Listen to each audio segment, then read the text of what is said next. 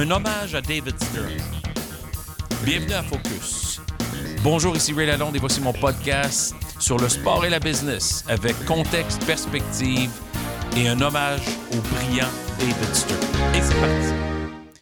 Lorsque je fais un retour en arrière de presque 30 ans, je réalise le privilège unique, l'occasion d'une vie de travailler avec un patron, avec un supérieur, avec un dirigeant, avec un leader inspirant comme David Stern. Imaginez un jeune Québécois comme moi qui sort des universités McGill et Penn State, mais à la fin, un Québécois d'origine, qui a la chance de se joindre à la NBA au moment, je crois, le plus, le plus générationnel, le plus transformationnel de la NBA.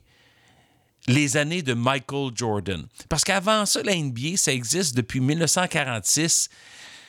Le premier match, si vous saviez, avait eu lieu à Toronto entre les Knickerbockers de New York et les Huskies de Toronto. Et euh, tu avais des équipes comme les Warriors de Philadelphie, comme les Lakers de Minneapolis.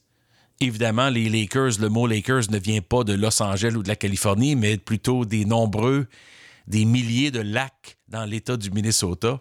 Aujourd'hui, la franchise a déménagé évidemment à Los Angeles depuis longtemps et ce sont les Lakers, mais il y a des origines derrière tout ça. La NBA, à l'époque, dans les années 50, 60, c'était un produit de second niveau qui était euh, un peu l'ambition et le souhait des propriétaires d'aréna de la Ligue nationale de hockey, la famille Wirtz à Chicago et ainsi de suite, qui voulaient de l'occupation durant l'été et aussi durant l'automne et l'hiver pour leur amphithéâtre qui avait besoin de journées d'occupation, tout simplement. Il avait besoin d'un autre produit pour attirer les gens. La NBA était une ligue secondaire. C'est la plus jeune des ligues en Amérique du Nord. On avait fêté en 1996, j'avais eu le privilège de participer au 50e, ça s'appelait NBA at 50 donc 46 à 96. Euh, beaucoup d'inspiration pour moi aussi, même dans la préparation du centenaire des Canadiens, d'avoir participé au 50e de la. Mais c'est pour vous dire que la n'a même pas encore atteint 75 ans. Et il y avait un moment où la était vraiment perçue comme un produit de deuxième niveau à tous les points de vue. Je me rappelle encore très bien de mes premières années à suivre la. Je m'étais fait construire un, backboard de basketball dans mon, dans, mon, dans mon jardin, si on veut, dans ma cour à Trois-Rivières, mes parents. Avec, j'avais mis un collant de la NBA sur le panneau pour ressembler un peu à mon âge d'adolescent, à un panneau de la NBA dans un vrai match. Mais la vérité, c'est que les matchs de la NBA à la télé étaient très rares dans les années 70 et 80 parce que encore une fois, on ne trouvait pas que c'était une priorité. Le consommateur américain euh, n'était pas très attiré par la NBA comme produit. Le basketball était populaire, était populaire dans les écoles secondaires et dans les universités. Ça a toujours été le cas. Mais le niveau professionnel, bof, il y avait des difficultés financières pour plusieurs équipes.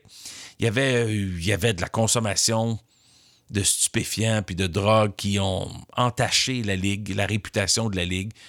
Euh, il y avait de l'instabilité. Il y avait deux ligues. Il y avait l'American Basketball Association aussi qui compétitionnait. Puis à un moment donné, il y a eu une fusion des deux. Euh, alors, il y a plein de choses qui me viennent en tête. Puis quand je pense à la NBA à l'époque, ben, c'était difficile d'avoir des matchs en direct. Fin des années 70, tu avais des équipes comme les Bullets de Washington, les Trailblazers de Portland qui ont gagné. Euh, tu as eu l'arrivée de Magic Johnson et Larry Bird qui sont sortis de Indiana State puis Michigan State, puis qui s'étaient affrontés en finale de la NCAA, puis tous les deux ont été draftés, repêchés. Ils se sont joints à la NBA en même temps, en 1979, et soudainement, les Lakers et les Celtics sont devenus les, les équipes dominantes. Pas immédiatement dans le cas des Celtics, mais euh, je me souviens de la finale NBA en 1979-80. Mon équipe préférée à l'époque, c'était les Sixers de Philadelphie.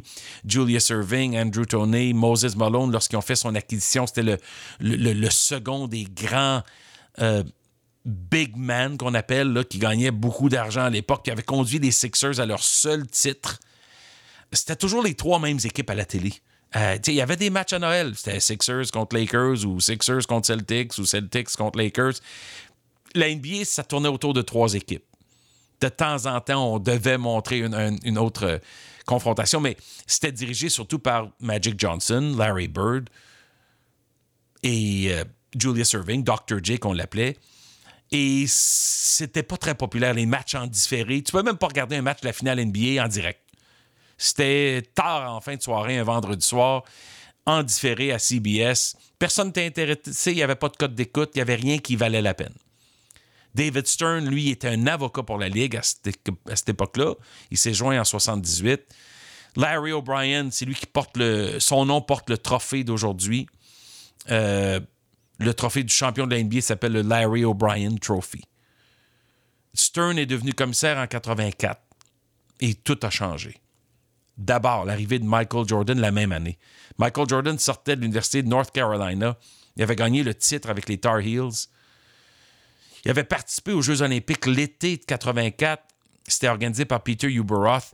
Peter Uberoth, c'était un des grands dirigeants du monde du sport à l'époque pour une courte période. C'est lui qui avait rentabilisé les Jeux olympiques de Los Angeles en 84 suite au déboire de Montréal en 76 financièrement et au boycott de Moscou en 80 soudainement, les Jeux olympiques étaient devenus une plateforme commerciale. C'était grâce à Peter Uberoth. La raison pourquoi j'en parle, c'est parce que sa fille Heidi Uberoth a travaillé longtemps pour la NBA dans les bureaux comme étant une vice-présidente senior, pas loin de David Stern à tous les jours. Mais David Stern a utilisé la plateforme de Michael Jordan. Jordan a connu un succès fou pour Team USA aux Jeux olympiques. Ils ont raflé l'or.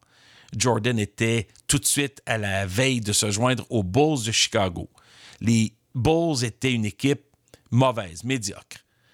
Les Bulls n'étaient même pas prêts à cette époque-là d'être compétitifs. Jordan est arrivé dans la ligue sous la direction de David Stern. Quelques années tout de suite, Jordan est devenu dominant. C'était le Wayne Gretzky du hockey, bien sûr. En 1988, Jordan avait marqué l'historique des gens avec le fameux concours de slam dunk présenté par Gatorade. Jordan avait fait un saut de la ligne de tir franc jusqu'au panier. Et cette affiche-là, ce poster-là est partout. Ça a lancé comme une fusée. Ça a propulsé le sport marketing. McDonald's, Gatorade, Nike, bien sûr, avec les Air Jordan. Mais David Stern était derrière tout ça. David Stern a bien profité de Michael Jordan, mais Michael Jordan a bien profité de David Stern aussi. Soudainement, la NBA est devenue populaire. Tu es obligé de dire que Michael Jordan est responsable de l'attention parce que c'était la vedette incontestée du sport mondial dans les années 80. Puis là, les Bulls ont aspiré puis ont échoué à quelques reprises devant les Pistons de Détroit, les, les Bad Boys qu'on appelait, avec Bill Lambier, puis Isaiah Thomas, puis Joe Dumars cette équipe-là renversait les Bulls. Les Bulls n'avaient pas tous les joueurs. Il manquait, il manquait un joueur. Ce joueur-là s'est avéré à être Scottie Pippen. Puis quand Pippen s'est joint aux Bulls, les Bulls ont commencé, commencé pardon, à dominer. Et soudainement, ça a commencé avec la finale de 91. Et les Bulls en ont gagné trois de suite. J'ai eu le privilège, l'opportunité d'être à la finale de la NBA en 93 au Chicago Stadium. L'ancien, avant le United Center, c'était contre les Suns de Phoenix et Charles Barkley. Et pour voir Michael Jordan, je pense qu'il s'est tapé comme 50 points ce match-là en finale de l'NBA. Il a pris sa retraite. Il a joué au baseball pendant deux ans. Les Bulls n'ont pas gagné. Ce sont les Rockets qui ont gagné. Avec la deuxième grande vedette de ce repêchage-là de 84, Hakim Olajuwon, qui était un des grands centres de l'histoire de l'NBA. Un des meilleurs joueurs défensifs, un Africain d'origine qui a permis à la NBA de percer le marché de l'Afrique. Sympathique, je le connais personnellement, j'ai voyagé avec Hakim Olajuwon, un gentleman, un vrai pro, un homme que tout le monde respecte, dans la Ligue aussi. Deux fois champion NBA, MVP de la Ligue, meilleur joueur défensif. Il y a des records encore à son nom aujourd'hui. C'était extraordinaire. Charles Barkley, qui a été, lui, sans gagner un championnat, le, pivot des Sixers de Philadelphie, puis ensuite les Suns de Phoenix, qui l'a conduit justement en finale de la NBA en 93. Et la raison pour que je vous parle de tout cela est de John Stockton, un des meilleurs gardes avec les Utah Jazz, qui a dominé la NBA au niveau des assistances ou des passes, si on veut, décisives. Un joueur qui est au temple de la renommée, bien entendu. Mais ces quatre gars-là ont été repêchés en 84. l'année où, David Stern est devenu le grand patron, le commissaire. Mais David Stern, lui, savait quoi faire avec des joueurs vedettes. Il savait comment faire des étoiles qui scintillaient dans le monde entier. Il a permis à ces gars-là d'être ce qu'ils sont devenus à l'époque, puis ce qu'ils sont devenus aujourd'hui. Il leur a créé la plateforme, il a globalisé la NBA, il a pris le produit NBA, est allé partager partout sur la Terre. Il s'est déplacé lui-même, il a vendu son message, il a créé des, fidèles partisans, il a donné, dans certains cas, les droits de diffusion de la NBA à des réseaux partout sur la planète. Un, entre autres, en Argentine, avec un gars, un journaliste que je connais qui s'appelait Adrien Paenza. J'avais le privilège de travailler en Europe longtemps pour la NBA, connaître tous les journalistes partout en Europe.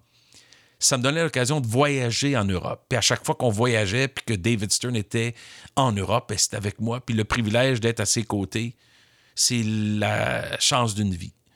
C'est comme être sur le quatrième trio quand tu as Wayne Gretzky sur le premier trio de ton équipe. Un joueur qui est irremplaçable, incontestable, qui ne sera jamais répliqué, ben David Stern, c'était ça. C'était non seulement le leader féroce, dur, un peu titanesque, mais c'était aussi un gars sympathique, avec un sens de l'humour, qui voulait rigoler, qui avait toujours une barbe, qui avait toujours une joke qui t'attendait, mais qui était tellement en avant de son temps, qui, avec lequel tu devais toujours être tellement bien préparé pour entamer une discussion avec lui.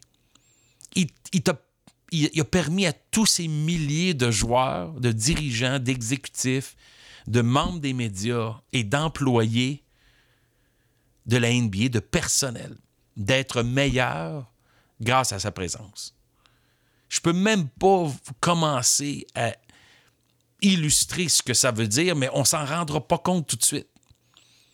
C'est quand on va commencer à faire des comparaisons, quand on va commencer à faire en sorte qu'on mesure le progrès de la NBA. En 1984, David Stern a instauré le cap salarial, le plafond. Ça n'existait pas dans le sport. 3,6 millions. Évidemment, le hockey et le football de la NFL ont copié par la suite. Mais 3,6 millions en 2020, c'est 109 millions. Il y a toujours le même nombre de joueurs dans une équipe. Alors, vous imaginez que les joueurs portent une attention particulière et remercient du fond de leur cœur David Stern d'avoir été le guide, celui qui les a conduits à cette énorme richesse. Les contrats de télé de la NBA à l'époque, c'était comme 20 millions sur Turner, 90 millions sur CBS. L'entente de la NBA la plus récente, 24 milliards. 24 milliards de dollars. Les revenus de la NBA en 1984 à l'arrivée de David Stern, c'est 168 millions. Aujourd'hui, c'est presque 9 milliards de dollars US. La NBA, c'est pas plus gros que la NFL en Amérique parce que le football est le sport de passion des Américains. Mais le sport le plus pratiqué aux États-Unis, c'est le basketball ça a l'avantage d'aller chercher les hommes et les femmes, les garçons et les filles. Tu peux jouer seul, tu peux jouer avec un ami, tu peux jouer 3 contre 3 ou 5 contre 5. Tu peux jouer l'été, l'hiver, en dedans, dehors. Tu peux jouer en Afrique, au Canada, en Asie, aux États-Unis, au Mexique, en Europe. Il n'y a pas de place qu'on ne joue pas au basketball. Tu n'as pas besoin de beaucoup d'équipement, ça prend un ballon et un panier. Le basketball a été fondé par James Naismith, inventé par James Naismith, un Canadien d'origine, à Springfield College, aux États-Unis. Dans l'histoire de NBA, James Naismith a fondé le, jeu, le sport, la discipline qu'est le basketball, mais David Stern a propulsé la NBA sur le mont Everest du sport. Et on va s'en rendre compte lorsqu'on va regarder un peu en arrière puis regarder ses énormes contributions au fait qu'aujourd'hui, dans le monde entier, les matchs de la NBA sont retransmis dans 215 pays quand le match d'étoiles de la NBA a lieu, les journalistes arrivent de partout.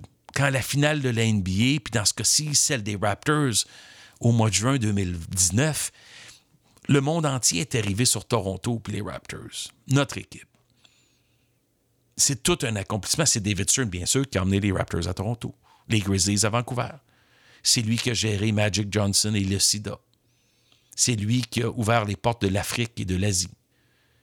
C'est lui qui a emmené plus de 150 matchs internationaux lors de son règne comme commissaire de l'NBA. Et peut-être une des choses qu'on ne mentionne pas suffisamment, c'est lui qui a préparé Adam Silver pendant 20 ans comme adjoint à David Stern. Ben, c'est le grand David Stern qui aura préparé sa succession pour faire en sorte qu'il y ait quasiment un commissaire meilleur que lui comme prochain patron de l'NBA.